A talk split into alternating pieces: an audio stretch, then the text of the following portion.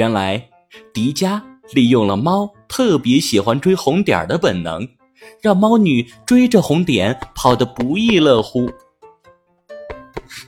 不想追呀，可我根本控制不了我自己呀！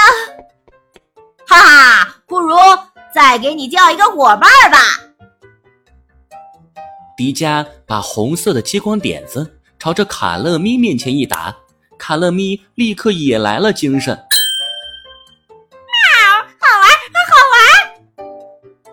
卡乐咪也开始追起了红点儿，而此时的猫女早就累得筋疲力尽。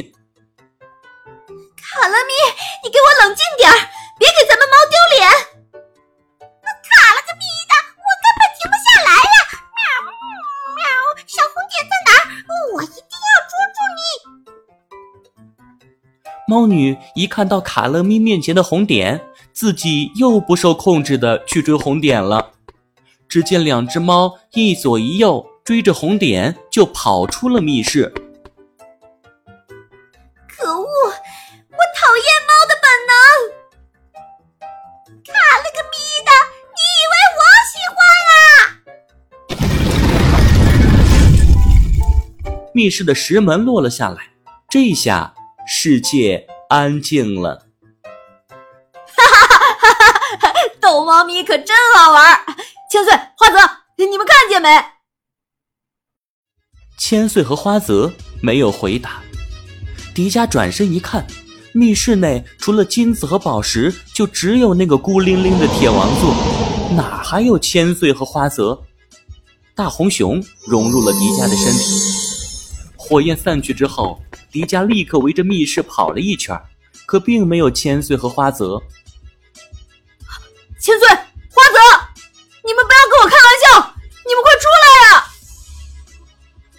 迪迦，这里没有千岁和花泽的能量，他们确实消失了。